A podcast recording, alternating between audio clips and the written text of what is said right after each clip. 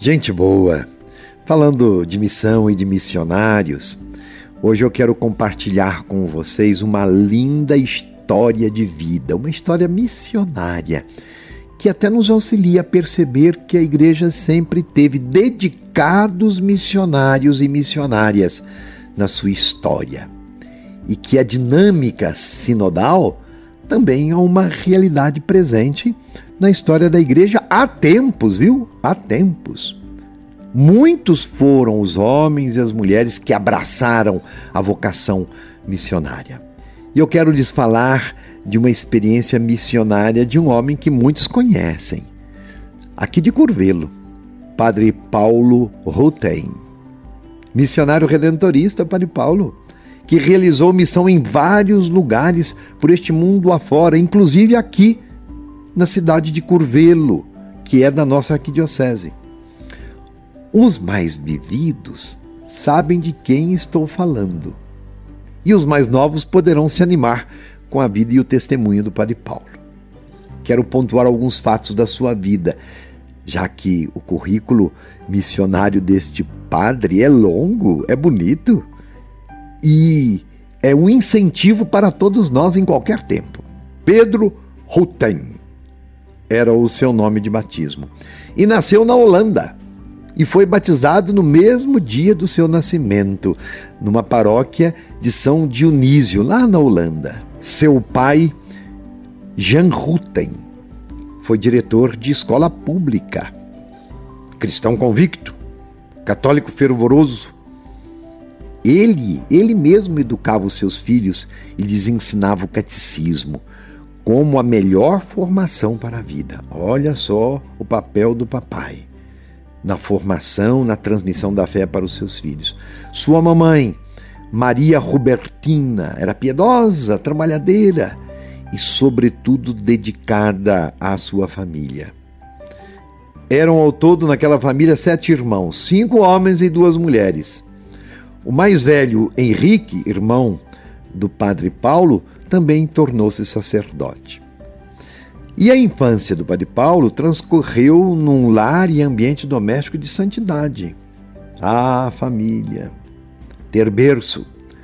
E quando ele fez a primeira comunhão, ele disse com fervor: Foi o dia mais feliz de minha vida e que ficará para sempre gravado em minha memória. Foi numa dessas missões realizadas pelos missionários redentoristas lá na Holanda, na terra natal do Padre Paulo, que ele, ainda menino coroinha, descobriu, acordou para a vocação de ser missionário e padre. E no seu coração manifestou-se um desejo forte de ser redentorista. Padre Paulo foi missionário no Rio de Janeiro, na Bahia e até em Pernambuco. E uma pessoa de muitas habilidades, as santas missões que ele participava sempre tiveram êxito. Padre Paulo atuou preparando jovens para as missões, foi catequista, trabalhou em presídios, foi locutor, conduziu romarias, acompanhou a Liga Católica, foi excelente confessor, conselheiro e passou boa parte de sua vida na cidade de Curvelo. Só em Curvelo foram 40 anos de missão. Olha que coisa! As pessoas recorriam a ele para pedir um conselho, uma bênção, para fazer a sua confissão. Viam nele um homem santo, um homem de Deus. E é claro, não poderia esquecer de mencionar que tem o dedo dele no lindo santuário de São Geraldo, que está ali em Curvelo.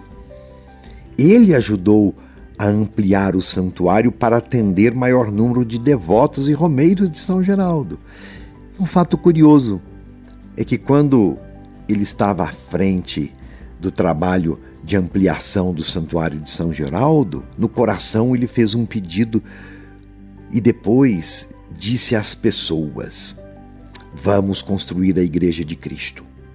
Então ele disse assim: Cada pessoa deve levar uma pedra para colocar no alicerce do santuário. E no domingo seguinte, antes da missa, foi feita uma procissão com cada um doando uma pedra para a casa de São Geraldo. Olha que ideia interessante. Padre Paulo deixou então um legado de fé e de testemunho missionário. E prestes a partir para o céu, ele recebeu a unção dos enfermos.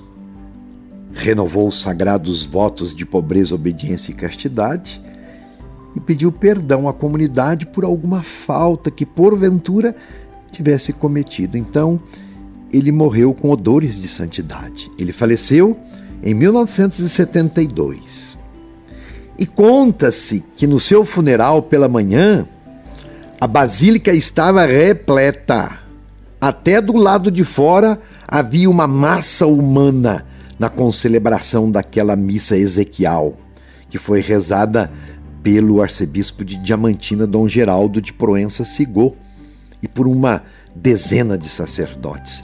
Olha, mais de 20 mil pessoas acompanharam o cortejo ao cemitério, rezando terço, cantando os cânticos que Padre Paulo, em vida, tanto gostava de cantar. Parecia mais uma apoteose que um enterro. Dizem que nunca se viu em Curvelo coisa semelhante. Olha a força de um homem de Deus. Quem quiser conhecer a história completa do Padre Paulo Rutten, missionário redentorista, sem cortes, porque aqui eu dei só uma pincelada, acesse o site da página da Basílica de São Geraldo. Peçamos agora e peçamos sempre a Deus a graça de perseverar na fé, como o Padre Paulo, cumprir bem a missão de todos nós como batizados, para sermos de fato, pelo nosso testemunho, educadores da fé em família, na igreja, na sociedade. Olha que exemplo bonito temos do Padre Paulo para seguir. Podemos cultivar esta experiência na oração pessoal, na oração comunitária, vivendo a espiritualidade nas coisas simples da vida. E Padre Paulo é um belo exemplo de sinodalidade que nos inspira na nossa caminhada eclesial de preocupação e zelo missionário pela igreja. Inspiremos-nos nele e em tantos outros cristãos que doaram suas vidas e doam as suas vidas na missão. Cada papai, cada mamãe é um grande missionário. Descubra também que tijolinho você pode ser ou oferecer para a construção da sua igreja, de uma igreja sinodal, para que a igreja seja de fato povo de Deus templo do Espírito Santo e corpo de Cristo. Amém? Meu abraço e minha bênção.